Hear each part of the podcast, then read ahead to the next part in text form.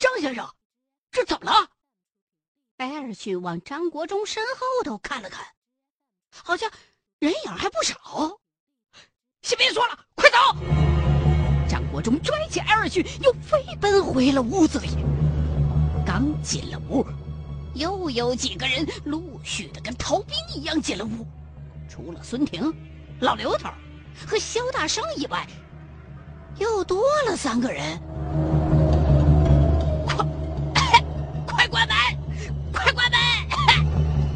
老刘头跑得直咳嗽。其实，不用老刘头说，最后进来的肖大生已经咣当一下子把门给关上了。只听到门外头叮叮当当的砸门，砸的那门框子直往下掉土。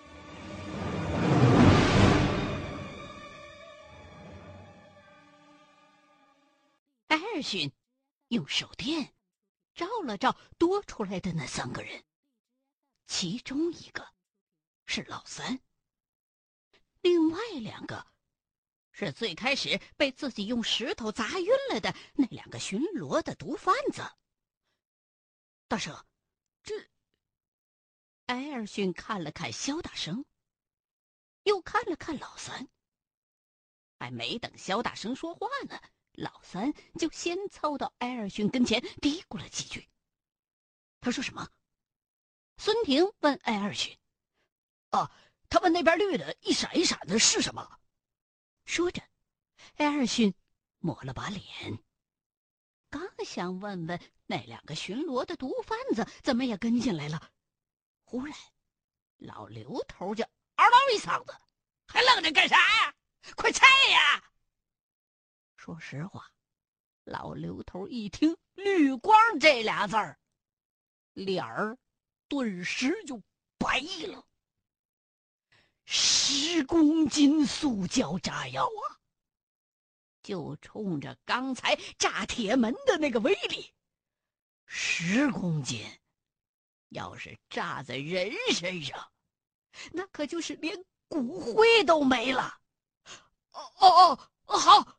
艾尔逊也顾不上那两个巡逻的了，叽里咕噜的跑到炸药旁边，把手电递给了紧跟上来的张国忠：“来来，张大家，你给我照着点说实在的，艾尔逊虽说受过拆弹的专业训练，可毕竟那是七十年代的事儿了，一来忘的也差不多了，二来。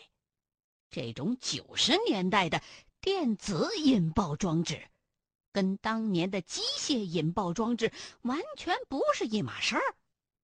引爆器一拆开，艾尔逊当场就傻眼了。怎么了？张国忠发现艾尔逊的表情有点不对劲儿。哦，没事儿，没事儿。艾尔逊一根一根的观察着电线。当年自己在战场上用到过的那种常规战斗用的炸药，引爆器大概都只有两根线儿。可是这回这电子引爆器，花花绿绿的，足有四五根线。拿着手里头的军用匕首，艾尔逊脑袋上这汗就下来了。拆好了没有啊？老刘头和孙婷正在把装石头的大箱子往门口搬，一个劲儿的还回头问：“呃，外边是什么东西啊？大伙有没有可能冲出去啊？”艾尔逊一边假装拆弹，一边试探着旁边张国忠的口风。哎，刚才那东西，少说有五个。张国忠直叹气：“早知道进来的时候先干掉就对了。哎，冲出去不是没有可能，可是得研究研究。”哎呀，艾尔逊一下子站起来了：“我不会拆，大伙儿快想办法冲出去吧！啊！啪嗒一下子，张国忠的手电就掉在地上了。下意识的斜眼儿看了看计时器，还剩下九分三十五秒。那那怎么办？孙婷毕竟是富家少爷，如果是硬碰硬的恶战还好，可是这时候。面对这种倒计时一般的等死，也开始慌了。大家别慌，刚才我在走廊里边埋了雷管了。艾尔逊毕竟是枪林弹雨里边出来的，关键时候还是挺镇定的。我冲出去引爆，然后再回来，大伙守好门口就行。我跟你一起去。张国忠也噌的一下子站了起来，唰的一下抽出了巨阙剑，洞里不好躲，这把剑可能能逼退他们。得，老刘头把自己的龙鳞也抽了出来。哎，老弟，把这个拿着，我在这儿封住门口，这个你先用，小心呐。师兄，那你？张国忠一看老刘头把自己的看家家伙事儿给艾尔逊了，有点不放心。万一要是放进来一个，可就没上回那么侥幸了。速土的阵法不用加我。说着，老刘头伸手拍了拍堆在门口的箱子，就算是炸弹拆了，咱们也得想辙出去，不是？我自有安排，现在你们随便开门，保准他们进不来。那我们出去了。张国忠带上了对讲机，吹了口气儿，试了试，横起巨阙，就要拧门把手。我这阵还没布呢。老刘头一把薅住了张国忠。刘先生，你布这个阵得多久？艾尔逊虽说还算镇静，可是鬓角那冷汗已经开始往下淌了。得快着呢，快着呢！老刘头一边说，一边把一把铜钱儿撒在了地上，然后咬破了一个手指头。在门口堆着的箱子上头，点了一堆的血点儿。这是素土教的棋盘阵，五分钟就能完事。五分钟，张国忠把眼珠子都快瞪出来了。里边还有不到九分钟就炸了。没事我这有手榴弹，先扔几个看看，管不管用？艾尔逊一摸身上，傻眼了。刚才回来的太着急。手榴弹都在通道里边扔着呢，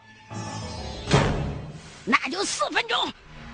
老刘头一屁股蹲在地上，用巴掌狠了命的照地上一拍，啪的一声，土烟四起，一个铜钱儿嗖的一下子由大地上飞起来，啪的一下就贴在刚刚他点过的其中一个斜点上了。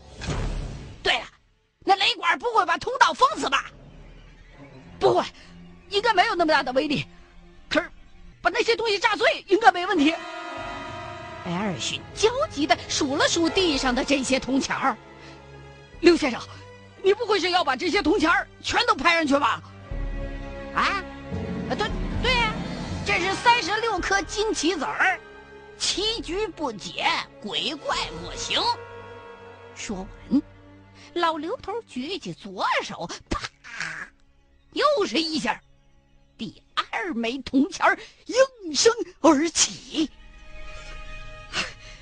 不行了，等不了了，安先生，你跟着我，我拖住他们，你找机会去引爆，爆炸前告诉我，我会想办法撤回来。说完，中不由分说，嘎巴一下子就拽开了石门，用手电顺着门缝往外头那么一照，只见对面黑压压一群日本鬼正嗷嗷的上蹿下跳呢。一看门开了，嗷的一嗓子，一窝蜂似的就扑了过来，张国忠赶紧又把门给关上了。他娘的，这怎么过去啊？张国忠一个劲儿的骂娘啊！这帮他娘的小日本子怎么这么会偷工减料啊？这破通道修的比老刘头他们家单元房的垃圾道还窄。哎，对呀，傻了呀，咱们！他们虽然灵活，但好像不会拧门把手啊。孙婷忽然开窍了，兴奋的都有点磕巴了。咱们，他他咱们把他引进来。然后跑出去，把他们反锁在里边，不就行了吗？对呀，对呀，真是慌了，真是慌了。张国忠抹了一把汗，师兄，你快别布阵了，想点办法让他们进来的时候先奔别的地方，然后咱们撤退啊。老刘头抬起头，欲言又止，霎时间。屋子里死一般的宁静，只有外面的砸门声、哀嚎声，以及屋子里头闪着绿光的计时器的滴答声。不可能，除非他们刚一进来，就有人从里边向这些东西开枪，把这些东西给引过去。老刘头一开口，张国忠立刻又是一脑袋的汗。那没有别的办法，就布个阵场不？刚才你在门口也看见了，我吐他真阳弦都不管用，还布啥阵了？老刘头方寸也乱了，不怕茅山的招这些东西他不怕茅山的招啊。那我来。艾尔逊抽出手枪，大伙都闪开。我来，一转头，艾尔逊和那两个巡逻的毒贩子对了个正眼儿。艾尔逊就用土话命令这两个人：“过来，你们俩。”这两个毒贩子也没听懂大家伙说的是什么，让艾尔逊用枪顶着，直奔屋子的深处。那，艾先生，你拿着这个，应该能杀出一条血路的。我在门口等你。张国忠把巨阙递给了艾尔逊。张国忠明白，以自己的枪法是很难保证日本鬼进屋的时候一枪命中的，不打死自己人就不错了。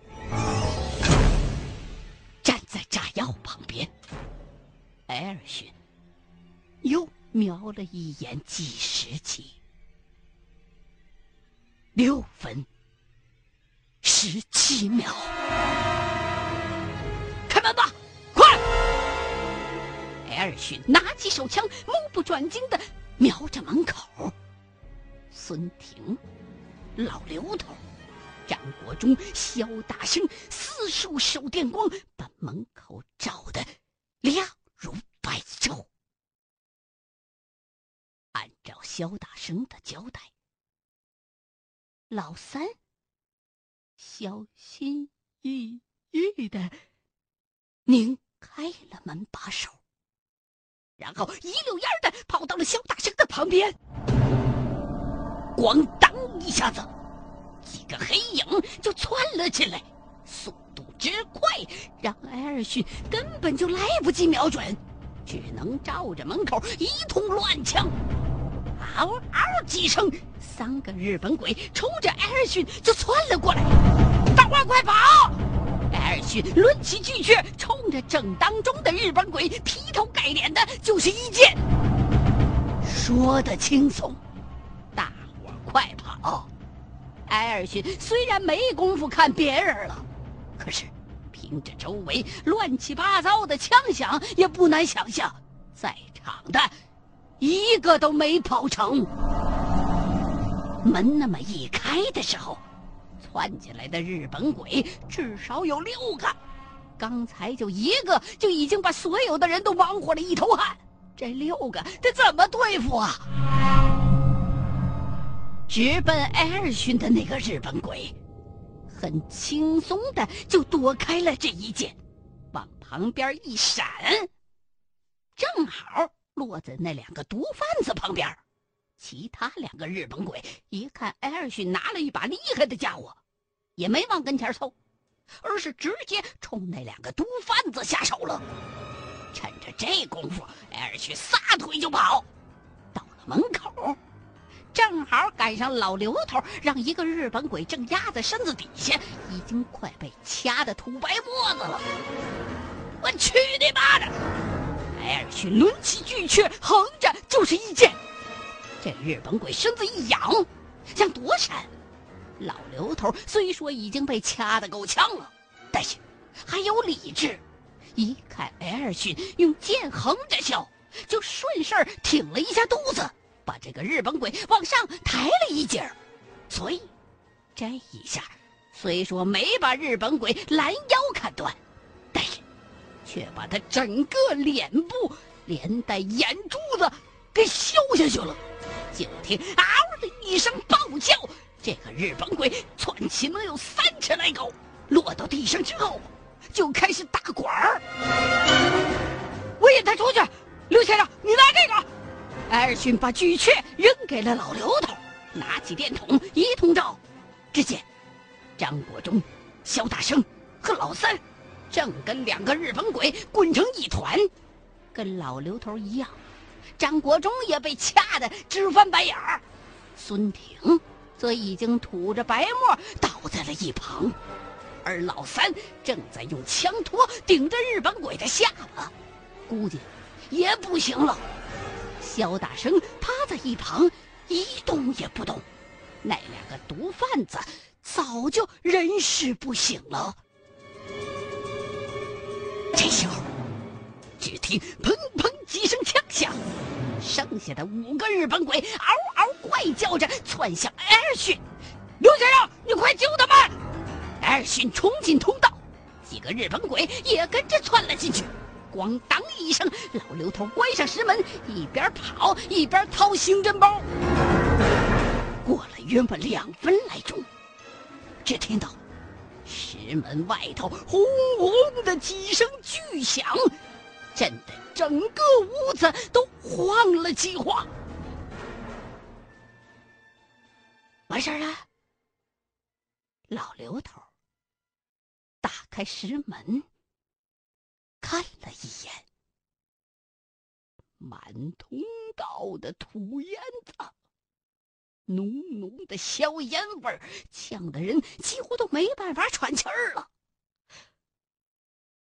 阿旭，阿旭，你听得见吗？阿旭，看见一通道的碎石和硝烟，孙婷就慌了。一边对着对讲机拼命的喊，一边发疯似的冲入了硝烟。阿旭，阿旭，回答我，阿旭，咱们快走！老刘头、张国忠、肖大生和老三紧随其后冲入了通道。快快快！张国忠都快疯了。按照自己的估算，最多还有三四分钟就要爆炸了。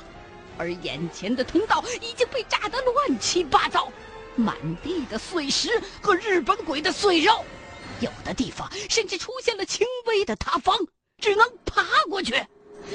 孙先生，快走！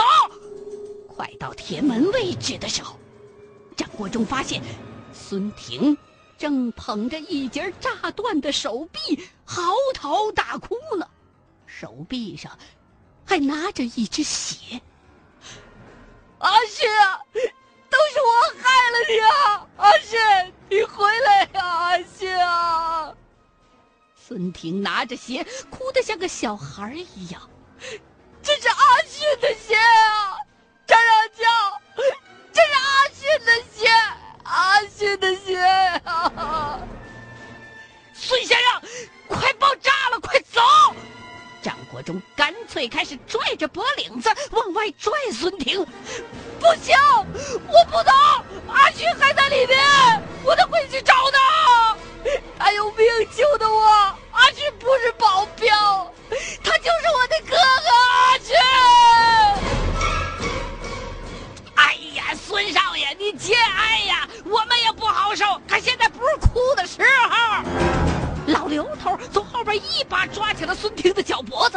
跟着张国忠两个人开始往外拽孙婷。少爷，我还活着呢。铁门后边，艾尔逊一探头，满脸的灰，跟刚从煤窑里边钻出来的一样，身上衣服全都被撕烂了。啊！阿旭，你吓死我了！你，你咋不回话呀？你吓死我了！这铁门后边一点信号都没有，我也喊了半天呢。艾尔逊站起身，听孙婷一哭，眼圈也红了。刚才我用脚一踹，他们就把我的鞋弄走了哈。快跑，艾先生！现在不是叙旧的时候。看艾尔逊还活着，张国忠也是一阵高兴，老刘头甚至眼圈都红了。老三是在队伍的最后一个。就在众人离洞口还有五六米远的时候，只听到身后轰隆的一声巨响。